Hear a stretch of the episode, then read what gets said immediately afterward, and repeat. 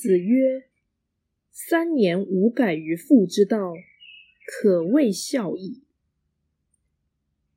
孔子说，父亲过世三年之后，依然坚持其训示之义理，这即可说是孝顺了。道义阐释，此文已见于《论语》首篇《学而篇》。重出于此，并非编辑之物，却有强调或比较之意。虽然这也证明《论语》的编辑，尤其是分类，并不恰当。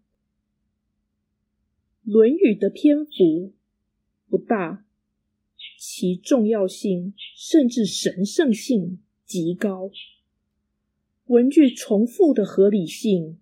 则甚低，可见上文不是技术性的失误所致，而是别有用意使然。这可以其节录的性质来证明。显然，孔子对于孝道最为重视之处，乃在于其中的合理精神，而不在于行为模式。或权宜之计，孝道反映天道，所以应当父父子子各尽本分。然则父子传承变成孝道之要义，这便是父之道所以可贵的道理。